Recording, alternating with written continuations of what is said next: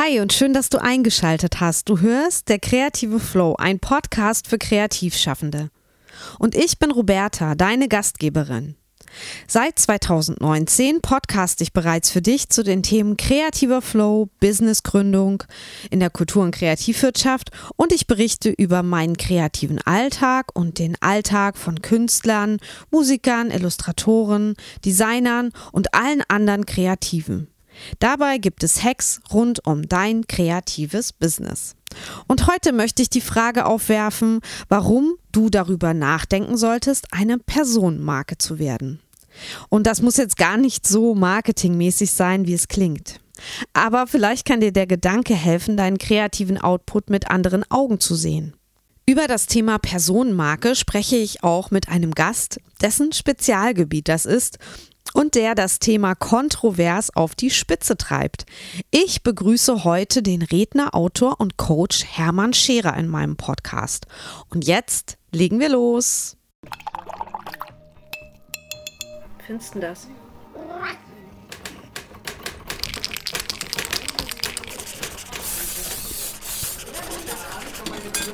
Der kreative Flow, ein Podcast für Kreativschaffende von Roberta Bergmann. Noch jemand Stifte? Also, bevor du gleich das Interview von Hermann hörst, frage ich dich, hast du dir schon mal Gedanken gemacht, warum deine Kunden bei dir deinen kreativen Output kaufen? Egal, ob du Bilder malst, Musik machst, Bücher illustrierst und schreibst, kaufen die Menschen deine Arbeiten, weil sie es inhaltlich interessant finden? Bestimmt. Aber meinst du nicht, sie kaufen es auch, weil du es gemacht hast? Sehr wahrscheinlich. Menschen kaufen von Menschen, heißt es ja. Und es gibt viel kreativen Output da draußen. Hunderttausende MusikerInnen, KünstlerInnen, AutorInnen, IllustratorInnen und Kreative. Warum aber sollte jemand deinen kreativen Output kaufen? Ganz klar, weil er oder sie wissen will, wie du die Welt siehst, weil es um deine Interpretation, deinen Weg, deinen Ausdruck geht. Und genau das, diese Individualität hat einen Wert. Und wenn man mit dem Marketingauge drauf schaut, dann kann man sagen, die Kundinnen kaufen von dir, weil du eine Marke bist mit dem, was du an kreativem Output produzierst. Dabei musst du nicht mal eine Marke gründen, also ein Label auf deine Produkte kleben, eine Band gründen oder ein Pseudonym nutzen immer wenn du als Künstlerin in Erscheinung trittst. Klar, das wäre eine Möglichkeit, eine offensichtliche Marke wie zum Beispiel meine erste Firma Tatendrang Design. Das ist eine eingetragene Marke mit Markenschutz. Und auch der kreative Flow ist eine Marke. Aber davon spreche ich gar nicht. Ich spreche davon, dass du, wenn du öffentlich kreativ schaffst und das nicht als Angestellter oder Angestellte für eine Firma tust oder in einem Gruppenverband, dann bist du die Marke. Eben eine Personenmarke. Und das kann dein Kapital sein. Das kann dazu beitragen, dass du erfolgreich bist, Bilder, Alben, Bücher verkaufst, weil die Käuferinnen von dir wissen wollen, was du denkst, was deine Meinung zu einem Sujet ist. Zum Beispiel, wie du mit Herzschmerz umgehst und wie das in einem Lied klingt oder in einem Bild aussieht oder in einem Roman geschrieben steht.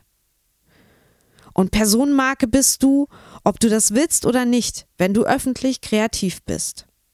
Denn nochmal, Menschen interessieren sich für Menschen und nicht allein für Produkte. Klar, das Produkt muss natürlich auch gut sein und seinen Zweck erfüllen. Aber Produkte kann jeder. Aber nur du kannst es auf deine Weise machen und darin deine Aussage, deinen Ausdruck legen. Also, wie wird man eine Personenmarke? Na, wie gesagt, du bist es im Prinzip schon, vielleicht auch ohne es zu wissen, wenn du öffentlich kreativ schaffst, deinen kreativen Output also zeigst und damit auch Geld verdienst. Ob du dich als Person besonders hervorheben willst, dich als Kaufargument, sage ich jetzt mal, oder deine Werte und Gedanken als Kaufargument hervorheben möchtest, das ist deine Entscheidung und es ist eine strategische Entscheidung für dein kreatives Business. Ich glaube, mit dir als kreative Person ist es einfacher, deinen kreativen Output zu verkaufen, als ohne dich. Denn wenn wir mal aus Kundensicht schauen, beim Kaufen geht es auch immer um Vertrauen und um ein Commitment mit dem Produkt, mit dem Hersteller, mit dem Schöpfer oder der Schöpferin. Hinterfrag da mal vielleicht dein eigenes Kaufverhalten. Ich meine, natürlich gibt es Ausnahmen. Ich habe auch schon Kunst von Künstlern und Künstlerinnen gekauft, die ich nicht mal persönlich kannte. Aber schneller und emotionaler habe ich gekauft, wenn ich wusste, wer dahinter steckt und dass ich mich mit der Person identifizieren kann oder sie sympathisch finde. Diese Podcast-Folge soll dich anregen, darüber nachzudenken, ob du als Person nicht genauso wichtig bist wie das Produkt beziehungsweise der kreative Output, den du zeigst und anbietest. Und wenn dem so ist, dann überlege, wie du dich als Person öffentlich zeigst, zeigen willst und was du mit deiner Audience teilen möchtest und was nicht.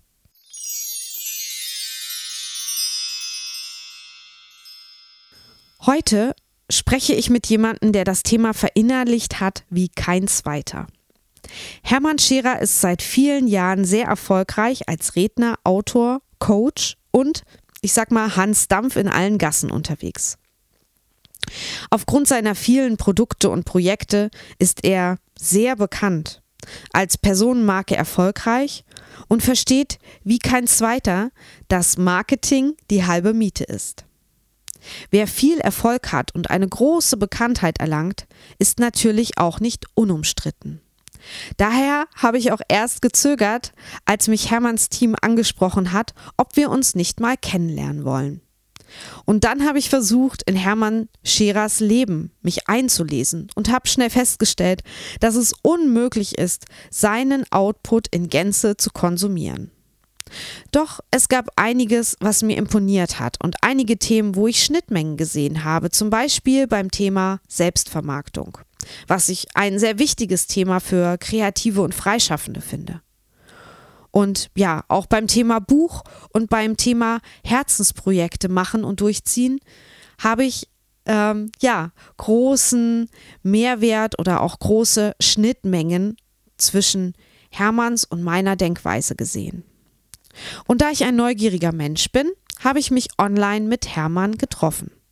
Und das Ergebnis sind zwei Interviews, Eins habe ich ähm, bei Hermann im Podcast gemacht, der heißt Hermann Scherer, der Podcast, und es geht um Kreativität. Und ich verlinke dir diese Folge in meinen Shownotes und in dem Transkript der Folge, das du unter www.derkreativeflow.de slash Folge 52 findest. Ja, und das zweite Interview, was bei unserem Treffen herausgekommen ist, das hörst du jetzt. Ich habe Hermann ein paar Fragen gestellt, wo ich dachte, das könnte dich und dein kreatives Business interessieren. Und deshalb wünsche ich dir nun viel Spaß mit das, das, das, das Interview. Ich begrüße heute in meinem Podcast den wunderbaren Hermann Scherer. Hallo Hermann. Hallo Roberta, schön bei dir zu sein. Danke für die Ehre. Wer bist du und was machst du? Stell dich doch mal vor. Du, ich habe jahrelang äh, die Bühnen äh, erobert sozusagen, war Vortragsredner, das kann man sich fast gar nicht vorstellen, habe tatsächlich über 3000 Vorträge gehalten, in der Regel bei Firmen, Unternehmen, Organisationen. Habe in der Zeit viele, viele Bücher geschrieben, weil ich einfach auch viel Zeit hatte zum Nachdenken und zum Schreiben. Und das habe ich mittlerweile fast ganz aufgehört, wobei Bücher schreibe ich immer irgendwelche und helfe aber jetzt tatsächlich Menschen zur Marke zu werden, weil ich feststelle, dass ganz, ganz viele einfach auch kommen und sagen, du, wie wird man eigentlich so sichtbar, wie wird man so ein Leuchtturm, weil es gibt so viele Menschen, die so eine wunder, wunderbare Qualität haben, aber diese Qualität nicht oder nur kaum nach außen tragen können und ich sage dann immer so, ich, mein Ziel ist, die Menschen zum Leuchtturm, zumindest in ihrer Branche, in ihrer Region zu machen, damit sie eben da tatsächlich mehr gesehen werden und damit hoffentlich auch ein bisschen mehr Geld verdienen als vorher. Das ist aber eine kurze Vorstellung. Oh, du, ich kann das, also wenn, wenn du eine lange hörst, ich, ich, ich kann das natürlich ergänzen. Ähm, Ergänz mal noch ein bisschen. Es, es gibt tatsächlich die Geschichte, dass ich äh, Ich, also ich bin ursprünglich, bin, mein Leben ist, dass ich Lebensmittelhändler war und dann, als mein Vater 70 Jahre alt wurde, habe ich tatsächlich äh, fünf Millionen Schulden übernommen äh, oder geschenkt bekommen von ihm, was mich ins tiefe Tal der Tränen und der finanziellen Unfreiheit gebracht hat. Und äh, ich mir tatsächlich überlegt habe, was kann man eigentlich machen? Und damals war auch klar, du kannst als Tomateneintüter diese fünf Millionen nicht mehr abarbeiten. Und mein, meine Sparkasse rief damals auch an und sagt, äh, es dauert nur noch 137 Jahre, bis sie schuldenfrei sind.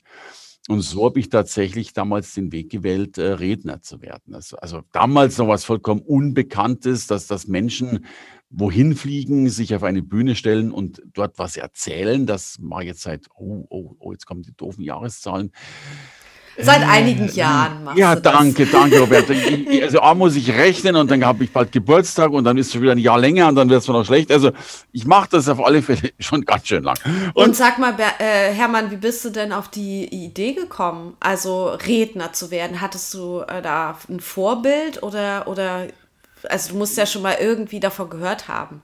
Naja, also ich habe hab damals äh, so nebenbei bei Dale Carnegie gearbeitet, den kennt heute keiner mehr, damals so diese, diese Bücher geschrieben, Sorge dich nicht lebe, wie man Freunde gewinnt. Und ich bin deswegen Redner geworden, weil das einer es war der einzige Beruf, den ich gefunden hatte, bei dem du kein Startkapital brauchst, keine Ausbildung brauchst und einfach nichts mehr brauchst, weil ich dachte, mehr reden kann, zumindest schlecht reden kann jeder, ein Mund hat jeder angewachsen. Und so habe ich tatsächlich dann einfach mal zum Quatschen angefangen mit all diesen Misserfolgen. Also meine erste große Rede, Düsseldorf, 700 Leute. Ich war Gastredner und ich komme auf die Bühne und in den ersten zehn Minuten haben, und das ist ungelogen, gut 400 Leute begonnen, den Saal traubenartig zu verlassen. Also dann kann ich dir jetzt schon mal sagen, wie toll ich als Redner damals war. Und, und, und das ist vielleicht eine Botschaft. Ich war als Redner nie gut, ich war nie talentiert, bin ich bis heute nicht. Ähm, aber ich war halt fleißig. Ich habe einfach halt ja, die, diesen Mangel erkannt und habe dann zu reden angefangen. Und dann ist es eben wirklich so, dass wenn, wenn du gebucht wirst zu einer Veranstaltung und dein Vortrag ist oft am Schluss um 17 Uhr. Du bist aber, weil du ein höflicher Mensch bist und weil die Flugzeuge anders fliegen, halt vielleicht schon um 10 Uhr da gewesen. Also habe ich von 10 bis 5 gewartet. Das sind dann schon allein äh, sieben Stunden, wo du wartest, wo du schon hundertmal müde wirst, bis du endlich dran bist. Und in dieser Zeit habe ich dann meine Bücher geschrieben, weil ich halt, ja, da drin gesessen bin. So, und that's it. Und äh, ähm, mir fällt gerade ein, dass ich ja auch ein Kreativrezept dazu geschrieben habe, wo ich dich hätte als Beispiel nehmen können, nämlich dieses. Ja, erzähl's. Ja, das heißt üben, üben, üben. Ist, ja. ist halt ein Rezept. Das ist jetzt vielleicht ein bisschen enttäuschend für einige, aber ich mache das ja dann auch noch deutlich an Beispielen im Buch. Aber da, darum geht es ja. Ohne Übung. Ja. Niemand ist, wenn er mit etwas Neuem anfängt, sofort der Meister darin. Ähm, ich, ich halte das für, für eine der wichtigsten Botschaften auch wenn sie natürlich banal klingen mag, aber Menschen glauben, dass, dass sie am grünen Tisch alles vorbereiten können oder auch eine Rede vorbereiten können. Was ist These der grüne ist, Tisch? Das kenne ja, ich gar also, nicht. Grüner Tisch ist so eine Metapher für Besprechungstisch, ah. Planungstisch, ah. also dieses also, dass du dich hinsetzt äh, und einfach alles fertig aufzeichnest. Ja, ich am glaube, Reißbrett kenne ich. Am, am Reiß, ja, das ist das Gleiche. Also, Re Reißbrett ist der technische grüne Tisch, um, um diese Metapher umzudrehen. Und, und ich erlebe, also mein, mein größtes Learning auch der letzten Jahre war, äh, dass ich inkremental gewachsen bin. Also immer wieder Schritt für Schritt für Schritt. Äh, ich, ich habe jetzt erst vor, vor vier, fünf Jahren einen Vortrag mit meiner Frau versucht zu designen. Und da war ich ja schon Ultra-Profi. Also ich meine, da war ich schon x Jahre, Jahrzehnte auf der Bühne. Und dennoch sind wir beide vollkommen, also ich noch mehr als sie, ich der Profi ist vollkommen gescheitert, weil wir versucht haben, ein Gesamtkonzept neu zu entwickeln und von 0 auf 100 beim ersten Mal, zack, äh, hinzubringen. Und das war die Generalprobe vor Publikum und genauso ist sie gescheitert. Und ich habe gelernt, fang lieber mal an, fang auch gern schlechter an, verbessere dich um 5%, verbessere dich wieder um 5% und wieder. Dann ist das Wachstum sogar schneller, als mit scheinbaren 100% zu starten und dann doch ganz, ganz tief zu fallen. Ja, schön. Ja, das finde ich gut. Ähm, ich habe ja ganz viele Hörerinnen und Hörer, die etwas Kreatives erschaffen und das dann als Produkt verkaufen möchten und dafür Anerkennung bekommen möchten oder auch davon leben möchten, was sie Kreatives schaffen, um es vielleicht noch allgemeiner zu sagen. Ähm,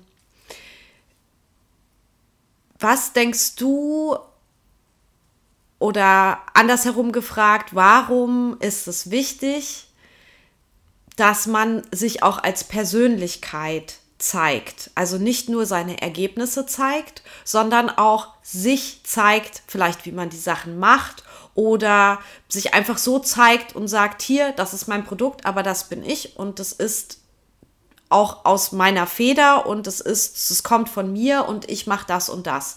Warum, wo, wo ist der Unterschied? Weil ich habe ganz oft Kreative, die sagen, ich möchte mich nicht zeigen bei Social Media. Es geht nur um die Sachen, die ich mache. Und man sieht auf dem ganzen Feed, zum Beispiel bei Instagram, nicht einmal die Person. Ähm, du beschäftigst dich ja auch viel damit und äh, berätst Leute, die nicht, ähm, also die noch nicht sichtbar sind und die aber eine Qualität haben in den Dingen, die sie produzieren. Warum ist es wichtig, auch als Person in Erscheinung zu treten? Äh, also da gibt es ganz viele Gründe, die ich gerne kurz nenne. Der erste ist, und der mag etwas zu polarisierend und zu hart klingen, aber ich formuliere ihn dennoch mal so. Ich glaube eben, dass alle Produkte, alle Dienstleistungen, alle Unternehmen an sich tot sind. Also tot im Sinne, ein Unternehmen ist ja auch nur ein äh, Haus aus Beton und Stahl und jedes Produkt oder auch jedes Kunstwerk liegt halt erstmal nur im Regal oder wo immer es dann liegt oder steht. Und äh, es braucht den Menschen, der das äh, nach außen bringt. Ich glaube, wir leben heute in einer Message Economy, in einer Botschaftsgesellschaft, wo wir eben nicht mehr das Produkt allein kaufen, sondern eben die Botschaft, den Rahmen drumherum. Ne? Ich mache diese Beispiele, Starbucks ist ein altes Beispiel, aber der Kaffee bei Starbucks kostet 80 Cent, aber dieses Hi Babe, I love you Babe, what's your Vorname Babe, do you have some allergies Babe, das macht nochmal 6 Euro extra aus. Und der Rahmen ist so entscheidend. Ich glaube, dass Apple nie so erfolgreich geworden wäre, wenn es nicht diesen Botschafter Steve Jobs gegeben hätte, der diese Botschaft rausgetragen hat. Und und guck mal, wenn nehmen einen Fotografen, ich meine, ein Fotograf kann seine Bilder zeigen, die sind, die sind und die sind sensationell, die Bilder und toll und alles gut.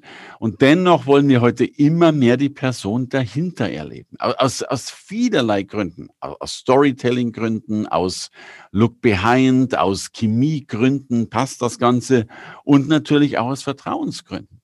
Weil ich zum Beispiel sehr wohl glaube, dass ein Mensch x-fach mehr verlangen kann mit der gleichen Leistung, wenn er Vertrauen aufgebaut hat. Ja, also äh, ne, nehmen wir einen Hochzeitsfotografen, blödes Beispiel. Du kaufst ja nicht die Leistung, dass der Bilder schießt von deiner Hochzeit. Das machen 10.000, ja. Aber du kaufst die Leistung, dass er gute Bilder schießt und dass er vor allen Dingen garantiert gute Bilder schießt, ja. Weil Profi. Und, und das, das muss zum Ausdruck gebracht werden. Du kannst ja keinen Fotografen buchen, der dann vielleicht nach der Hochzeit auf dich zukommt und sagt, Mensch, übrigens, es war eine Hochzeit, tut mir leid, die Bilder sind nichts geworden. Könnten Sie nächstes Wochenende vielleicht noch einmal, weil dann hätte ich auch, äh, was weiß ich, mein Stativ dabei oder sowas. So, und das sind alles Dinge, äh, dazu braucht es den Menschen. Und, und jetzt kommt noch was dazu. Und da kann ich jeden Kreativen und auch jeden Non-Kreativen verstehen. Ich hasse Verkaufen. Ja, also verkaufen ist für viele wie betteln, ist wie anbiedern, ist wie, ah, wie, wie wollen man nicht, kannst du nicht mal. Also das ist für viele die, die größte Prostitution und manche verstecken sich dann lieber davor, da, bevor sie das tun. Kann ich alles verstehen. Dann gibt es ja noch Leute, die können nicht verkaufen, wollen nicht und es gibt sogar manche Branchen, die dürfen noch nicht mal verkaufen. Rechtsanwälte, Ärzte und Co. So. Ähm, deswegen, und da bei allen gleichen ist der Punkt, eine Personenmarke, wenn sie gut geführt ist oder gut gelebt ist, die verkauft nicht mehr, sie wird gekauft. Und das ist eigentlich das Schönste, was du haben kannst, dass du eben in Anführungsstrichen nur noch existierst und Menschen auf dich zukommen. Aber damit das der Fall ist, musst du sichtbar sein, weil man kann, äh, ich hatte jetzt die Tage eine Teilnehmerin, die sagt, Mensch, Hermann, ich will einfach gern gefunden werden. Sag ich, ja, und wo findet man? Ich sage, ja, ja, ich wohne ja hier. Sag ich, ja, aber irgendwo muss der sichtbar sein. Ne? Und also, drum, mit Social Media fange ich mal gar nicht an. Klar, ich fange noch weiter unten an. Es braucht mal eine, für mich braucht es für einen Menschen drei Dinge. Äh, eine Webseite oder für eine Marke drei Dinge. eine, ein Profil, vielleicht nochmal das, was er ist, vielleicht downloadbar oder auch in Social Media sichtbar. Und drittens, das ist für mich das Wichtigste und das sehen die Menschen am wenigsten, das wären Thesen. Das klingt jetzt ein bisschen äh, verwissenschaftlicht, aber jeder Mensch hat ja irgendeine These, die er aufstellt. Ja, also deine These, die du ja wunderbar lebst, ist nach dem Motto, Kreativität ist machbar. Ne? Das, ist eine, das ist eine Aussage und eine Behauptung. Und so hat auch jeder Künstler, denke ich, eine These, die er entweder verbal oder verschriftlicht oder sogar mit seinen Kunstwerken in irgendeiner Weise äh, dokumentiert und zum Ausdruck bringt. Und dann haben Menschen einen Standpunkt und auf Standpunkten kann ich dann Leuchttürme bauen äh, und dann funktioniert das Ganze. Und, und deswegen bin ich so ein großer, irgendwann hat jemand mal zu mir gesagt, ich bin der Robin Hood der Qualität, was natürlich, also Qualität ist auch wichtig, aber ich bin kein Robin Hood. Ich will damit nur zum Ausdruck bringen, ich bin oft traurig darüber, dass es Künstler gibt, die, die, die so Großartiges tun, äh, und dann dennoch vielleicht am Monatsende von Tütensuppe leben müssen, obwohl sie was anderes verdient hätten. Und der, der Schritt zwischen arbeitslos und Multimillionär, um mal gleich so wahnsinnige Extreme reinzubringen, kann fast nur in der Marke liegen. Und ich, ich nenne zwei Beispiele. Mit einem Beispiel davon durfte ich zusammenarbeiten.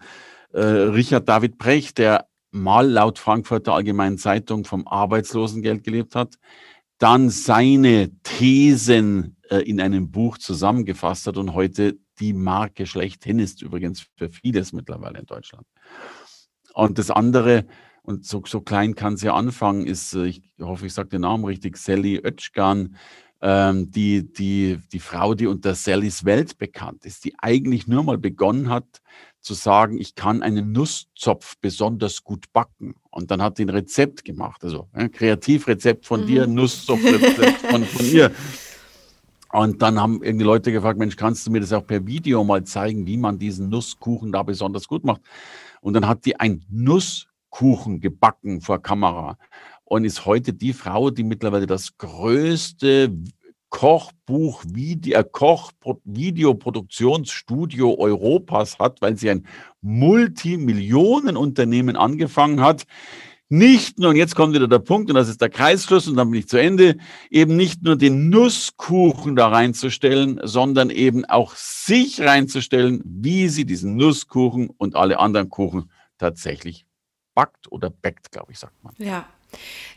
Finde ich ein ganz gutes Beispiel mit der Sally, weil es gibt ja unglaublich viele, also unendlich viele Möglichkeiten, Nusskuchen zu machen, so wie es Menschen gibt. Aber sie hat halt wahrscheinlich ihr individuelles Rezept und nur weil sie das backt, ist es halt so, wie sie das halt macht und deswegen wird es halt äh, angenommen oder schmeckt gut oder wie auch immer. Und das kann man ja auch wieder auf die Personenmarken übertragen. Ähm, es gibt so viele Leute, die zum Beispiel, ähm, ja, weiß ich nicht, ein Buch schreiben über Kreativität. Aber wenn äh, mein Buch gekauft wird, dann kaufen die Leute das, glaube ich, weil sie meine Meinung dazu wissen wollen oder meinen Standpunkt, meine Thesen zum, zu dem Thema. Und deswegen ist es auch völlig okay. Ich höre auch ganz oft, ja, brauche ich gar nicht. Die Idee ist nicht gut, weil die gibt es ja schon. Ne? Ähm, aber ich glaube, der, die Person macht es ja erst zu einer guten Idee, zu einer Idee, die man ähm, auch an den Mann oder an die Frau bringen kann. Ähm, also das Individuum ist ja das Entscheidende dabei. Äh, Absolut. Und dazu gibt es wirklich zwei, zwei ganz wichtige Botschaften. Die, so viele Menschen suchen einen USP, also dieses Alleinstellungsmerkmal, Unique Selling Preposition. Ich glaube, dass das sogar schädlich ist, wenn du so was ganz Nischiges, Spezielles hast.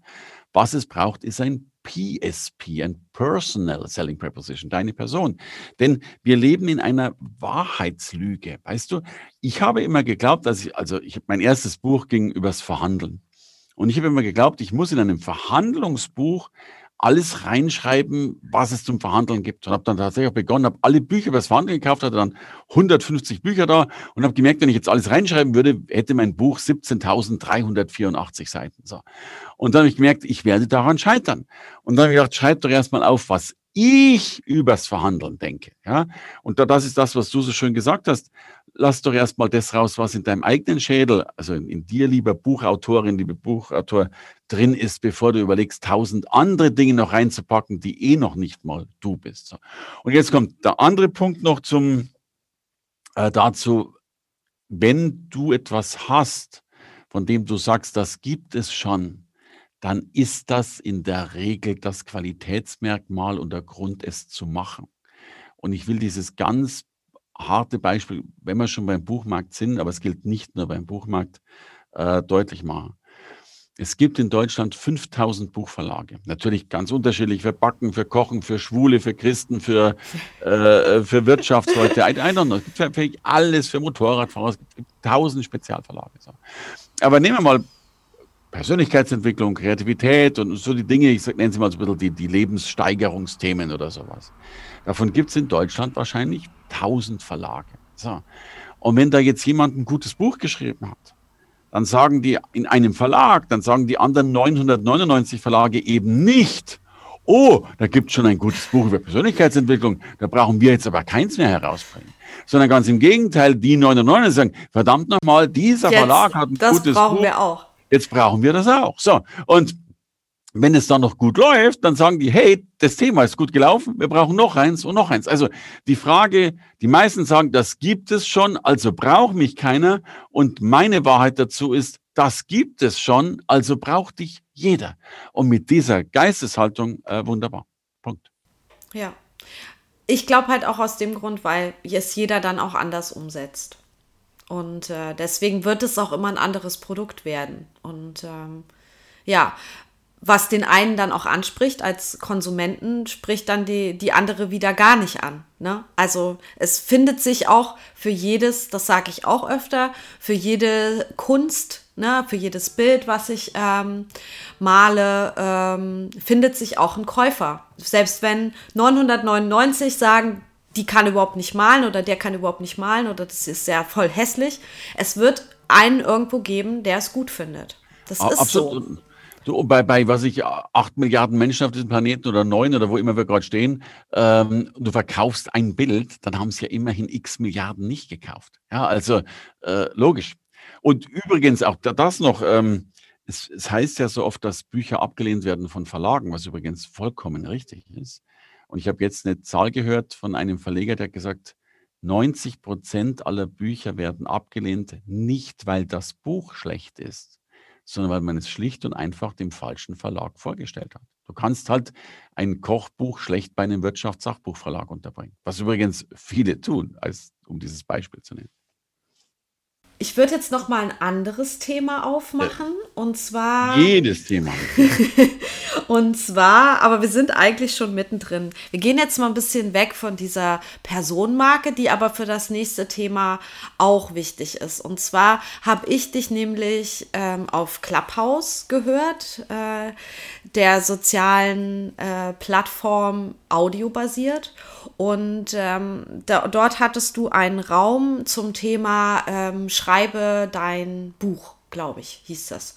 Und es haben, war, war sehr gut besucht und es haben sich viele gemeldet. Ähm, auch finde ich, es ist ein gutes Abbild der Gesellschaft. Es gibt so viele Menschen, die gerne mal ein Buch schreiben würden, aber nicht wissen, wie.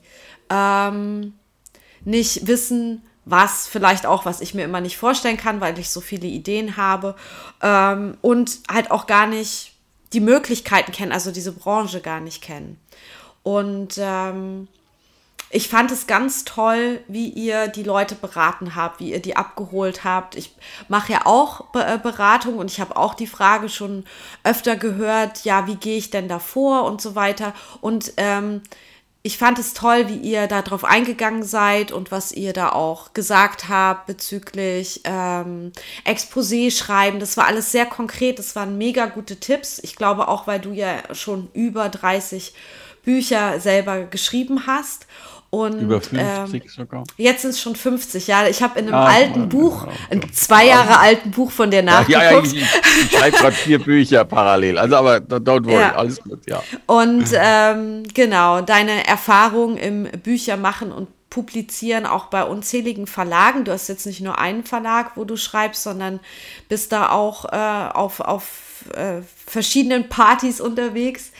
Ähm, ja, was würdest du denn raten, wenn jetzt ein, ähm, ja, vielleicht, äh, weiß nicht, ob du dich damit auskennst, aber ein Illustrator vielleicht ähm, an einen Verlag herantreten möchte, um Bücher ähm, für den Verlag zu illustrieren. Worauf kann er achten oder was ist vielleicht bei so ganz am Anfang bei der Recherche zu bedenken? Welch, wie funktioniert das? Also was, was gibt es da für Möglichkeiten? Ist die Frage zu unkonkret oder? Nee, ich, ich also ich, die, die Antwort wird ein bisschen unkonkret sein, aber die Frage ist schon klar. Ähm, ich, ich hätte jetzt, also erstmal, ich habe ein bisschen Sorge, ob der Illustrator beim Verlag richtig aufgehoben ist, tatsächlich. Wenn, wenn er, so habe ich es verstanden, fremde Bücher illustrieren will. Ja. Weil in der Regel ist ein, sind die meisten Verlage äh, gar nicht so, die wollen das ja vom Autor hören, was die haben wollen und nicht. Also insofern, ja, ich würde auch an die Verlage rangehen als Illustrator, aber ich glaube, dass da das Kind häufig schon in den Brunnen gefallen ist und er gar keinen Einfluss mehr drauf hat. So, ich könnte mir vorstellen, dass dieser Illustrator ein wenig vorher schon ins Spiel kommt, vielleicht eben in Autorengruppen, in, in Workshops, auf Clubhouse oder wo auch immer sich Buchautoren oder potenzielle Buchautoren tatsächlich treffen. Denn äh, erst einmal, eins ist klar, ich finde Illustration im Buch sensationell, total wichtig. Er, erhöhen nämlich die, die, die Kaufbereitschaft, äh, machen ein Buch flotter, flockiger, lockerer und nicht zu vergessen, sie ersparen dem Autor viele Mengen Schreibarbeit. Weil wenn du 30 Seiten Illustrationen drin hast, musst du 30 Seiten weniger schreiben.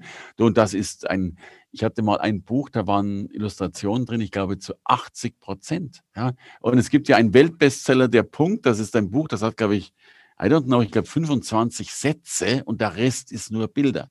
Also die Macht von Illustration ist riesengroß, aber auch schon vorher in den Teichen fischen und gucken, was da geht. Die Grundempfehlung, wie du an Verlag rankommst äh, mit etwas, ist tatsächlich, dass du fünf Dinge brauchst in meinen Augen. Du brauchst äh, ein halbes Probekapitel, das bitte in Schokoqualität. Du brauchst ein Exposé, das wollen die Verlage meistens ausgefüllt haben, Download von der Verlagsseite. Der dritte Punkt wäre dann noch äh, dein eigenes Profil. Äh, viertens ein Inhaltsverzeichnis des Buches. Und fünftens wird gern vergessen, was könntest du denn schon tun, um dieses Buch selbst ein wenig zu pushen. Also vielleicht ein paar Lesungen halten, ein paar Bücher selber kaufen. Äh, vielleicht hast du viele Facebook-Freunde. Also, also deine, deine Vermarktungspotenz, egal wie, wie klein sie ist, ist etwas, was natürlich immer auch hilft, äh, um einen Verlag zu überzeugen. Denn ein Verlag kauft ja auch dein Buch, aber er kauft natürlich auch, da sind wir schon wieder dabei, auch deine Personenmarke und deine Strahlkraft, die es natürlich ausmacht. Mit Profil meinst du Lebenslauf? Ein eigenes Profil oder? Ja, Lebenslauf, aber gerne. Also Profil ist für mich so, so ein Abbild der, der Webseite, aber halt, was, also was bist du für eine coole Socke? Ne? Also, genau, also nicht so, ein, nicht so einen tabellarischen, langweiligen Lebenslauf, außer man bewirbt sich bei einem tabellarischen, langweiligen Verlag. Dann passt es genau, wieder. Ne, da würde, passen, also bei ja. einem wissenschaftlichen Verlag wird es wahrscheinlich er, er, erwartet, aber ja. ansonsten eher, ja, etwas, das auch deine Persönlichkeit zeigt, vielleicht wie du bist, kann auch humorvoll sein zum Beispiel. Natürlich, also angenommen, du bist jetzt Designer, ja, oder, oder Künstler, Maler, was auch immer, dann will ich, ich will dich sehen in dem Profil. Ne? Also auch da sind wir wieder dabei, viele Bilder, vielleicht äh, sehe ich äh, dein, deine Galerie, vielleicht sehe ich dein Atelier, deine Staffelei, äh, wo auch immer. Also äh, ich will dich ja on Action sehen. Ja? Also wenn, wenn ich mich als, als früher als, als Bühnenredner verkauft habe, war ich natürlich viel auf Bühnen gestanden, aber da war meine Bildsprache eben das, was ich bin. Ich sage immer, wenn du die Bühnen erobern willst, brauchst du nicht im Wald fotografieren lassen. Ne? Und äh, wenn, wenn, du ein Maler bist, dann mag ich dich natürlich von oben bis unten voll mit Farbklecksen oder weiß der Kuckuck was sehen oder mit dem Spitzer in der Hand, weil du gerade wieder deinen äh, Spezialbleistift anspitzt, um ihn dann mit deiner Zunge zu benetzen und dann den richtig schwarzen Strich dahin zu bringen, wo er hingehört. So. Also äh, die, die Passion Talks äh, in Bildern. Ja. Mhm. Ja, spannend. Wie, wie umfangreich wird das dann, wenn man da noch so viele Bilder zeigt in, diesem, in dieser Bewerbung, in diesem Exposé? Oh, oh, oh, da muss man ja aufpassen, dass man die Leute nicht zuschüttet. Ja, pass auf. Ja, jetzt, jetzt, oh, ich werde ja, ich habe ja 18 Lehraufträge gehabt, habe immer mit meinen ganzen Kollegen und Professorenkollegen immer da so ein bisschen äh, gestritten und getan. Ich habe eine These. Meine These ist sehr streitbar und meine These lautet Quantität und Qualität. Ah, okay, das ich verstehe, warum das streitbar ist. Ja, ja, ja. Und ich habe und ich bei mir steht Quantität vor Qualität. Uh, noch schlimmer. Noch schlimmer. Also, also wenn, wenn, du mein, mein altes Profil, äh, wenn du mich buchen wolltest, dann kamen von mir tatsächlich 280 Seiten. So. Und ich weiß, dass jeder Mensch natürlich sagt, in der Regel liest der Mensch nur eine Seite und so weiter und so fort. Das ist vollkommen richtig. Ich sage immer, Profile sind nicht da, um gelesen zu werden. Keine Sau liest 280 Seiten. In meinem Fall, Gott sei Dank. Ja, aber, ähm, aber es macht einen guten Eindruck. Weißt du, wenn du da irgendwas hast, dann da durchblätterst und sagst, wow, wow, wow, wow, wow, wow, wow. Hier noch ein Bild und nochmal und hu, hu, hu, hu, hu. So. Und, und sorry, bei Künstlern geht das ja auch schnell. Ja, also dann hast du da mal schnell, äh, was ich, 20 Zeichnungen drin und hier noch eine Skizze und so weiter und so fort. Mir geht es wirklich mehr so um diesen, ja, oberflächlichen Eindruck, dass tatsächlich auch was dahinter steckt. Genau, weil das Ding ist ja, dass wenn das dann auf dem Tisch liegt oder auf dem Computer des äh, Lektors, wie lang wird er sich für das Exposé von jemandem, den er nicht kennt, Zeit nehmen? Was schätzt du? Ach, äh, eine Minute? Ja, irgend sowas. 30, ja, ne? 60, 90 Sekunden. Ja. ja und äh, wenn man dann halt viel hat, viel Bild oder viel Inhalt, den man durchklicken kann, dann macht das einen anderen Eindruck, als wenn man zwei Seiten hat, die man dann auch wirklich liest. Wahrscheinlich, weil man ja diese 60 Sekunden schon in Fleisch und Blut hat. Und dann müssen diese zwei Seiten ja auch richtig, richtig, richtig gut sein. Ja, ja. Und, ja, und, und, ja. und auf zwei Seiten kannst du nie These. so viel Emotionen reinbringen. Ja, das ist eine These. You're mhm. right. Ähm, ja, und Punkt. Also, mhm. es, es, macht was her. Also, ich habe. Wir haben mittlerweile eine Profilsammlung von Menschen. Ich habe einen Raum bei mir, also ich habe ein paar Büroräume hier und es gibt einen Raum, das ist unser Profilraum, da hängen die alle rum als Inspiration, weil du, ich habe zum Beispiel bei mir im Profil eine Doppelseite Zahlen über Hermann Scherer. Da sind auch so Blödsinnszahlen drin, Schuhgröße 50, ja, oder, äh, oder keine Ahnung, 10 Lufthansa, 10 Millionen Lufthansa-Meilen. Ja, das habe ich auch schon über dich gelesen. äh, ich, ich würde gerne, weil du es gerade angesprochen hast, dich fragen, wie du mit Kritik umgehst, weil das ist auch ein Thema, wo ich fast sagen würde, Kreative und äh, KünstlerInnen sind da vielleicht auch noch sensibler. Also ne, Kreative zählen ja auch oft zu hochsensiblen Menschen, die auch Angst haben, rauszugehen, weil sie kritisiert werden könnten. Ähm, du gehst ja mega raus seit Jahren. Du stellst dich äh, vielen, vielen Menschen, ich glaube, du hast schon von einer insgesamt einer halben Million Leuten gesprochen. Ähm, wie gehst du mit Kritik um? Also wenn Leute ähm, dir doofe Sachen sagen, also vielleicht auch unterschieden in, es gibt ja konstruktive und destruktive Kritik. Ja, also erstens, die gibt es, klar. Ich habe meine Sensibilität etwas verloren und ich will das wahrlich nicht als äh, positive Errungenschaft bezeichnen. Ähm, aber ich gehe heute so weit, und also wenn ich konstruktive Kritik kriege, ich lese die immer durch oder schaue mir die an und überprüfe sie auch kurz für mich, ob ich sie annehmen sollte, wollte, könnte. Ähm, die meiste Kritik ist interessanterweise logischerweise nicht konstruktiv. Ich würde sagen, weit über 90 Prozent sind destruktiv. Ähm, ich habe gelernt, solche Kritiken äh, zu ignorieren und vor allen Dingen, ich sage es noch härter, äh, sehr, sehr wertschätzend und dankbar entgegenzunehmen. Warum? Weil ich felsenfest davon überzeugt bin, dass Kritik ein Erfolgskriterium ist. Auch die boshafteste Kritik zeigt ja so. Und, und ich gehe noch weiter, solange ihr, liebe Zuhörerinnen und Zuhörer, noch keine Kritik bekommen habt, wart ihr zu wenig sichtbar. Das hat nichts mit eurer Qualität zu tun. Ihr kriegt sowieso eins auf den Deckel. Immer, immer, immer.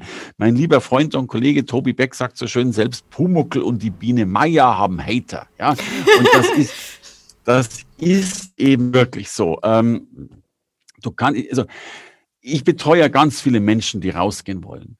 Und dann irgendwann kriege ich dann so die Frage immer, wann habe ich es denn eigentlich geschafft? Und jetzt kommt eine bitter, böse Antwort, die ich dummerweise sogar ernst meine. Du kannst dann davon ausgehen, dass du es geschafft hast, wenn du die erste Klage auf deinem Schreibtisch liegen hast. So, das mag, ich weiß, ziemlich hart und da fällt jetzt vielen die Hose runter, aber es ist so. Ich habe schon ein paar Klagen gekriegt in meinem Leben. Übrigens, die kriegst du nie vom Markt, ganz selten. Die kriegst du in der Regel nur von Kollegen oder von Neidern oder von irgendwelchen Idioten. Aber Sichtbarkeit, ich, ich darf dir, ich, ich habe es ich nicht vor, ich habe es zufällig da liegen. Ähm, äh, ich hatte einen Mann, der ist, äh, der ist Sachverständiger für Schimmel, also nicht weiße Pferde, sondern diesen Schimmel in Hauswänden. Und er hat gesagt, kann man auch Schimmel sichtbar machen? Und dann haben wir den Plan gemacht, dann hat er ein Buch geschrieben, innerhalb von vier Monaten. Ähm, das ist es, das Buch heißt Schimmel, Arsch und Zwirn. Ja. Ähm, ist top erfolgreich geworden. Bildzeitung überall in Weit sind 80 Zeitungen drin bei der Bucherscheinung. Äh, und, und sofort ging es los. Da kommen sofort die ersten, hey, warum bist du jetzt ja plötzlich so weit? Und, und du kriegst eins auf den Deckel. Und wenn du eins auf den Deckel kriegst, ist das ein Erfolgsindikator? Ja, es hört sich schrecklich an, aber genieße die Hater, denn sie zeigen dir den wahren Wert. Und äh, was war jetzt so, äh, warum kam der Kritik an dem Buch? Das habe ich nicht verstanden. Was? Du, ne, die ist ja meistens haltlos. Da kommt ja dann Kritik, weil, äh, weil, weil der Titel schon mal eben, was weiß ich, das Wort äh, Arsch, äh, in so. dem Fall, wenn ich so zitieren darf, äh, dann ein anderer sagt, das hätte ich doch auch können. Also ja, oberflächliche Kritik. Jetzt keine ja, inhaltliche in dem Sinne. Ja, auch inhaltlich, aber auch da ist halt so, wenn du es dann wieder prüfst, ist sie zu 80, zu 90 Prozent unberechtigt oder gar erlogen, weil, ähm, weißt du, wir haben ja, ich glaube, wir haben ein wahnsinniges Phänomen. Es gibt, ich glaube, dass das jeder Mensch gut ist, sehr gut ist und dass jeder Mensch etwas in sich trägt, was er ganz besonders gut kann. Aber da sich so viele Menschen zurückhalten mit dem, was sie können, werden sie häufig von anderen überholt. Und ich erlebe das ganz häufig, dass du, du, stehst, du sitzt vielleicht vor einer Bühne und auf der Bühne steht jemand und ganz viele, die vor der Bühne sitzen, die sagen sich, hey, das könnte ich eigentlich auch. Und vielleicht sagen sie sogar, das könnte ich sogar besser. Was ich übrigens auch glaube. Und dann gibt es eben die zwei Arten von Menschen. Die einen, die nehmen es als Ansporn und sagen, hey, verdammt nochmal, beim nächsten Mal stehe ich da auf dieser Bühne, was immer jetzt Bühne ist, auch ein, ein, ein, eine Wand ist für eine Künstlerin eine Bühne. Ja? Äh, und die anderen sagen, äh, der hat es nicht verdient, ich gehe gegen den vor. Und damit machen sie zwar einen Kampf und es gibt diesen schönen Spruch, wer einen Rachefeldzug plant, darf ja gleich zwei Gräber schaufeln. Und ich bin eher ein Freund davon, halt dann sich anspornen zu lassen und zu sagen, komm, nächstes Jahr oder beim nächsten Ausstellung, äh, äh Galerie bin dann ich dabei. Mhm. Ja. Sehr guter Punkt. Jetzt sind wir so ernst geworden. Dann würde ich dich jetzt gerne noch was fragen, was äh, vielleicht, ich weiß es nicht, gar nicht mit deinem Spezialgebiet oder deinen Spezialgebieten zu tun hat. Was spielt denn Kunst für dich äh, in deinem Leben für eine Rolle? Du, ich habe äh, erstmal den ganz großen Wunsch gehabt, ganz viele Museen zu sehen, was mir in Deutschland nie so gelungen ist. Aber ich bin ja so ein New Yorkie und habe früher meine Sommer immer in New York verbracht und ich glaube, ich war jeden Tag in einem Museum, in einer Kunstgalerie. Ich liebe das, auch wenn ich sie oft nicht so verstehe. Ähm, ich habe das, äh, ich weiß das zu schätzen, weil ich glaube, dass es eine der ganz, ganz großen kreativen Kräfte ist. Äh, und jetzt gibt es tatsächlich ja einen Maler, Bildhauer, äh, der genau meinen Namen trägt, nämlich Hermann Scherer. Äh, wenn du also Hermann Scherer googelst, dann gibt es, glaube ich, nur drei Menschen. Mich, äh, irgendeinen Sparkassenvorstand und eben diesen großartigen Künstler. Und ich habe mir dann tatsächlich von dem Künstler einige Kunstwerke gekauft, die ich mir leisten konnte. Der ist nämlich ziemlich teuer, da konnte ich mir nicht alles leisten. Ähm, da habe ich einen, schönen Zugang zur Kunst gefunden. Dummerweise ist dieser Hermann Scherer, wahrscheinlich ist es gar kein Zufall, so ein dunkler Typ, der hat nur so dunkle Gemälde und, und immer wenn wir Veranstaltungen haben, dann geht meine Frau hin und hängt diese Gemälde ab, weil sie sagt, sie will unsere Teilnehmer nicht so erschrecken. Und wenn die Teilnehmer wechseln, dann hänge ich sie wieder auf halt, weil sie meinen Namen tragen und äh, da kannst du mal sehen, was ich mit der Kunst am Hut habe. Aber ich glaube, dass, ähm, dass Kunst ein, ein Faktor ist, der auch die Welt und die Wirtschaft wesentlich mehr beflügelt, als es die Menschen erahnen, als es die Künstler überhaupt erahnen können. Und ich denke, wir werden auch gerade nach Corona oder wann auch immer wir nach Corona sagen können, äh, feststellen dürfen, dass dass dieses Loch, das gerade in diese Kunst- und Kulturszene reingerissen wird, äh, A, sehr schwer zu füllen sein wird und auch sehr, sehr große Löcher in die Herzen der Menschen gerissen haben wird. Schon wieder so ein trauriges Ende. Jetzt oh. dachte ich. äh, nee, ich, ich, oh, du bist in the mood du, heute. Ich habe einen, hab einen schwarzen, schwarzen Künstler vor Augen. Also, da machen wir jetzt ein, ein großartiges Ende. Ähm, ich denke mir, dass Künstler doch wirklich Schaffenskraft haben und Kunst fängt doch mit den Kindern an, wenn du spielst und tanzt und lachst und ich mache meinen Kindern öfter am Abend ein Wettsingen und Wetttanzen, eine Monster Challenge und wir lachen uns kaputt und seitdem bin ich auf TikTok drauf oh. und habe tatsächlich letzte Woche das erste Mal auf TikTok getanzt. Es sieht fürchterlich aus, wenn ich äh, Bewegungs irgendwas Idiot aber meine Tochter hat sich so kaputt gelacht, dass du nur ein Gegackere hörst. Und das war ein Traum, meine Tochter gackern zu hören, auch wenn dafür ein fettleibiges Männchen sehr unbehäbig rumgehüpft ist. so. Sehr schön. Ja, vielen Dank für die, für die Geschichte. sehr gut. Ähm, Hermann, wo äh, kann man dich finden? Das ist bei dir eigentlich eine, eine fast redundante Frage, aber ich stelle sie trotzdem. Wenn jetzt äh, Hörerinnen und Hörer mal schauen wollen, was du alles machst. Also ich habe versucht, mir einen Überblick zu machen, was du alles machst. Das ist mir nicht gelungen, weil man muss so viel konsumieren, da wäre man wirklich lange mit beschäftigt. Also alleine dein, dein Podcast, äh, die, die vielen Folgen, die du dort machst. Du hast eine Fernsehsendung, eine eigene ähm, Bücher, aber wo, wie, wo soll man zuerst hingehen? Vielleicht so. Roberta, wenn du äh, den Überblick gefunden hättest, hätte ich dich sofort eingestellt, sofern das gegangen wäre, weil ich habe ihn auch nicht. Wir machen tatsächlich viel, manchmal auch zu viel, aber ich bin in einem Alter, wo ich viele Dinge aus Spaß mache und nicht aus, aus Fokussiertheit. Aber www.hermannscherer.com, das ist zumindest mal meine Adresse. Und da gibt es dann schon mal die nächsten Schritte und auch den fehlenden Überblick.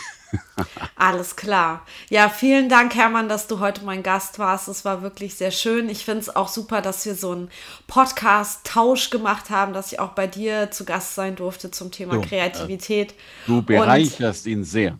Und ich hoffe, wir bleiben da in Kontakt und können uns da gegenseitig auch nochmal austauschen und äh, ja, gegenseitig vielleicht auch pushen. sehr, sehr gerne, Roberta. Wann immer ich was Gutes tun kann, dich wo einladen darf, wie auch immer, I'm very happy about it. Super. Danke. Dasselbe gilt für mich. Und vielleicht machen wir mal bei Clubhouse einen, einen Talk, ein, eine ja, Fusion oder so. Aber natürlich, du, äh, ich bin dabei. Ich bin Super. dabei. Ich muss ja noch ein Foto von uns zwei machen, aber das kriegen wir hin. Ta -ta -ta -ta, haha. Jawohl. So, habe ich auch gemacht. Super. Hermann, vielen Dank und dann sage ich einfach bis zum nächsten Mal. Bis zum nächsten Mal. Danke von Herzen, Roberta. Tschüss. Ciao.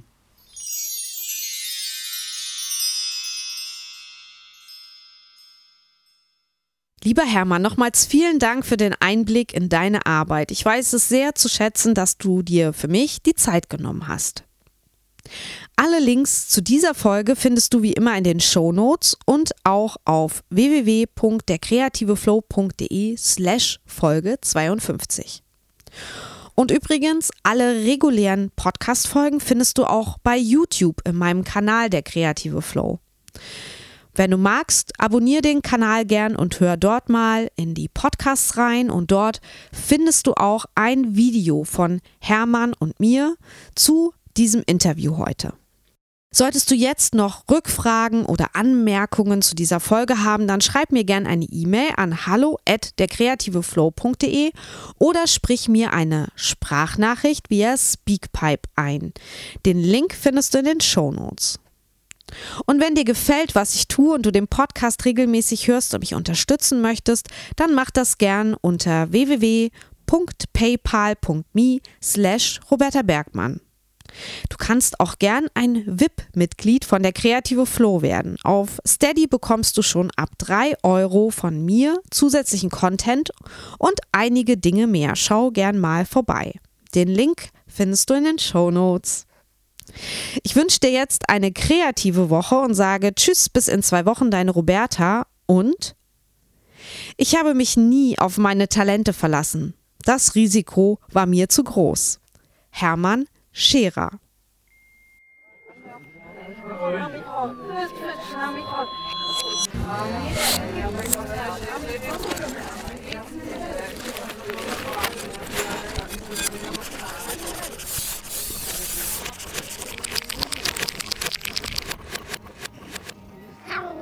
Sonst nicht.